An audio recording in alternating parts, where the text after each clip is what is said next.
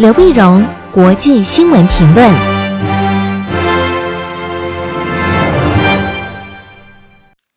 各位听众朋友，大家好，我是台北东吴大学政治系教授刘碧荣，今天为您回顾上礼拜重要的国际新闻呢。第一个，我们先看油价。在礼拜天的时候呢，那么国际产油国终于达成协议，同意减产。事实上呢，这个谈判谈了非常多天哈，在上个礼拜四的时候开始。就是以沙乌地阿拉伯为主的石油输出国家组织 OPEC 和以俄罗斯为主的一些非 OPEC 的国家，总共二十三国共同组成的联盟，叫做 OPEC 加，就是 OPEC 加上一些非 OPEC，叫 OPEC Plus，他们开始开会，开会呢，那么希望能够达成协议呢，能够对石油减产，因为受到新冠肺炎的关系呢，那么国际经济上不断经济不断的衰退。经济衰退，对石油的需求量也不断的下滑。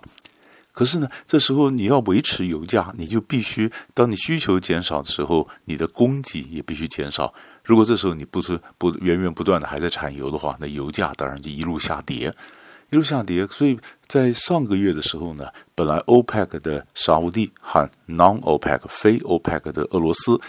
本来希望能够达成协议，大家能够减产。没想到呢，就两人吵起来了，打先打了一场石油价的一个大战。大战的双方不但不减产，反而增产，增产结果搞成油价更是一路下跌，一路下跌。呢将近一个月的时间，大家觉得受不了了，大家都现都发现了这会影响到自己的经济。终于呢，握手言和，言和呢开始谈判，谈判呢就达成了一个初步的共识，就是史上那减产量最多的一个协议，就是减产了百分之十。百分之十原来的计划就是。呃，OPEC 加上一些非 OPEC 的国家，一共减产一天呢，减产一千万桶，一千万桶，一千万桶呢。那还有一些国家呢，它既不是 OPEC，也不是非 OPEC，可是他们也产油，比如说美国、加拿大、巴西、挪威。那他们呢？那么也许体制不一样，但是，嗯、他们也因为受到这个市场的衰退啊，所以他们的石油也开始减产。也减产本来最好、最理想的想法就是，OPEC 和非 OPEC 一共减那么一千万，然后呢，这些两个都不是的这些产油的国家呢，美国这些国家也同意呢，也承担上五五百万桶，这样的一天呢，总共就可以减少一千五百万桶。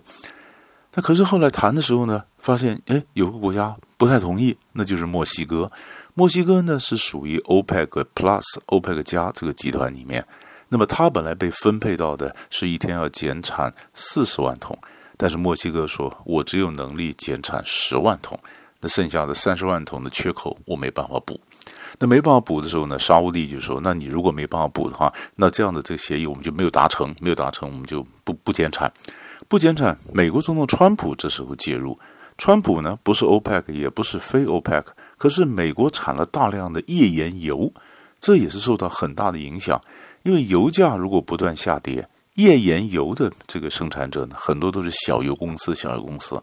那他们呢，嗯，也经济底子没有这么好。如果油价一路下跌的话，那这些美国很多页岩油的这个厂家呢，那他们可能会破产。那生产页岩油的州。他们的经济相对会被拖累，这可能也会影响到川普的一个竞选的连任，所以川普就介入，就介入就说，那墨西哥减产的这个中间三三十万的缺口，我美国来替你补啊，所以川普也利用他的影响力，那么跟俄罗斯的普京，跟这个呃嗯这个沙乌地的这边的呃王储啊什么打电话，这个电话外交打了好几轮。那么终于呢，那么俄罗斯、沙乌地、美国他们达成了共识，那么就所以整个的最后的协议是不是减少一千万桶，是减少九百七十万桶每天，那就是刚好就墨西哥的三十万桶就减掉了九百七十万桶，所以这万桶，但是呢，呃，川普也做一些承诺，但是川普是讲说，我们是没有办法像你们别的国家一样要求他们减产，因为我们是自由经济的体制啊，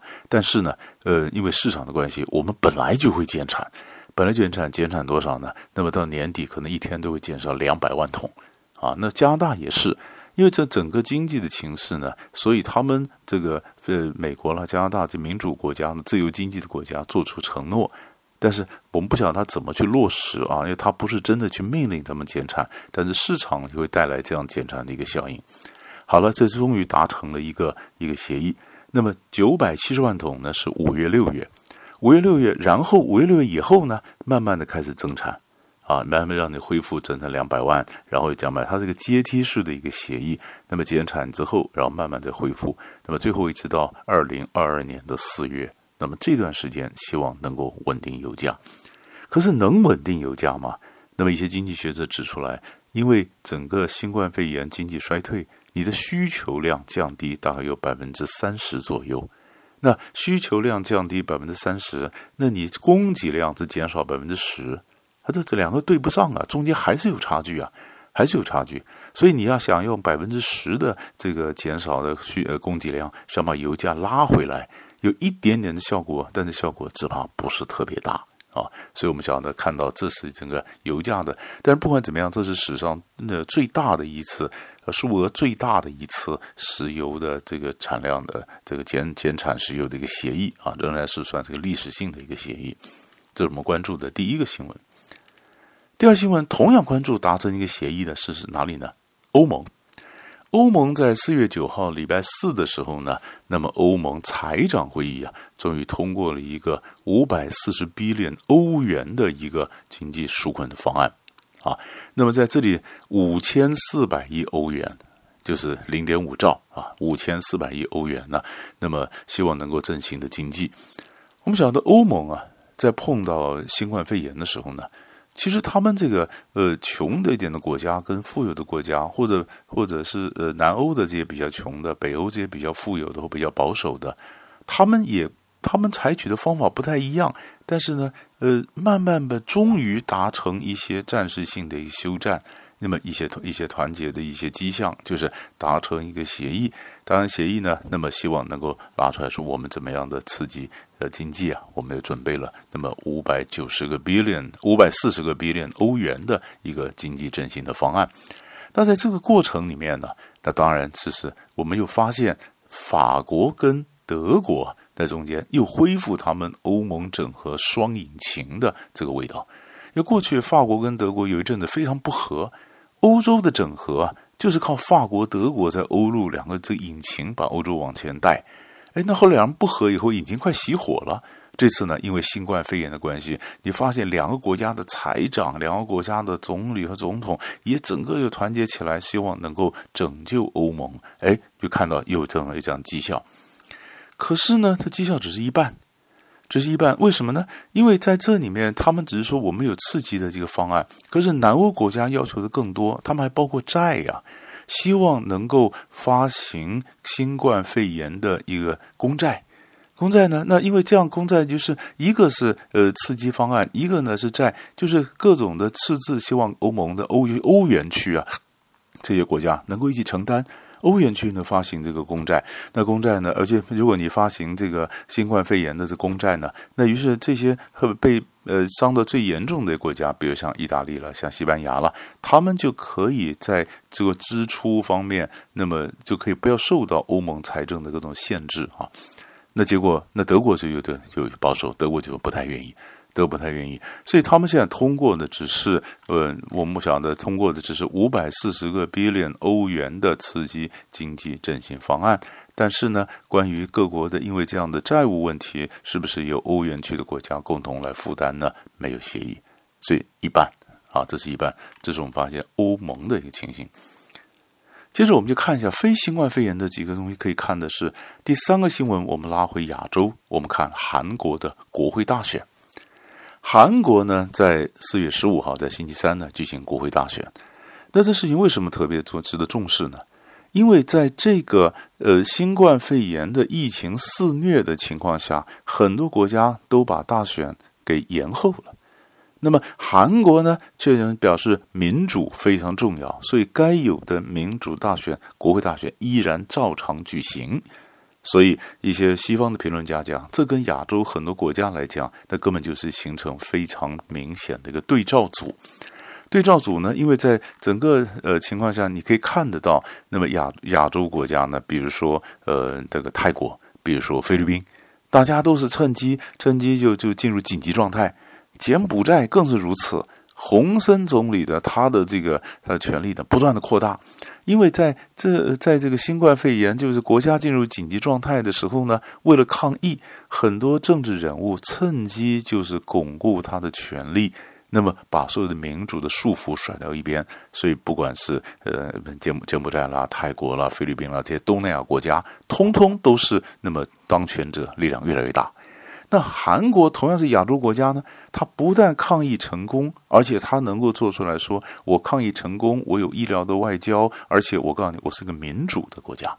所以这就让文在寅总统得到很多的支持度。韩国这次那么是国会大选，国会大选，那么大家是因为抗疫成功啊，所以文在寅的支持度那么非常非常高，达到百分之五十四的左右，不断的升高，不断升高。前一阵子他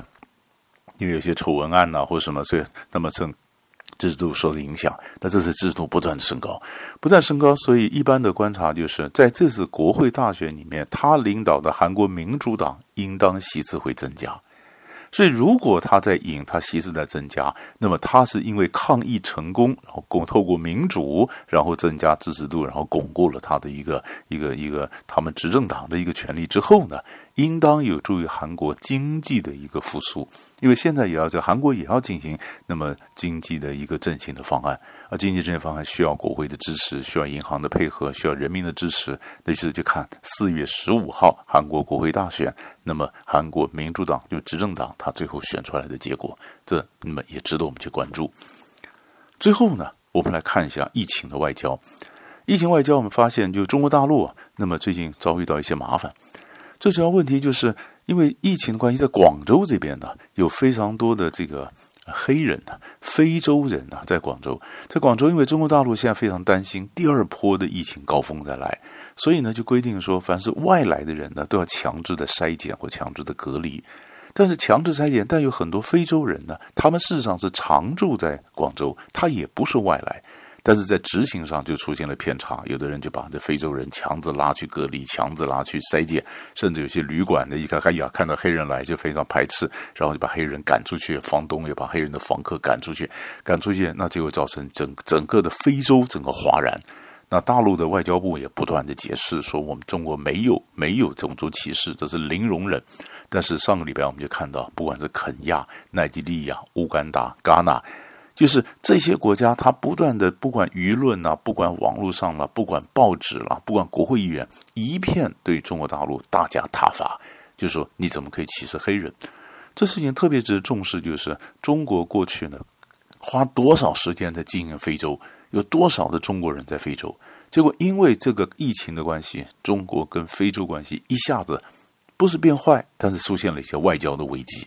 那这样的一个外交危机引起国际上非常的非常的关注，诶，怎么会让这个事情这样的发生？所以这样的中国跟非洲的关系有什么的影响？那么后面又会造成什么涟漪的效应？同样也值得我们关注。所以大概上礼拜几个大的新闻就为您分析到这里，我们下礼拜再见。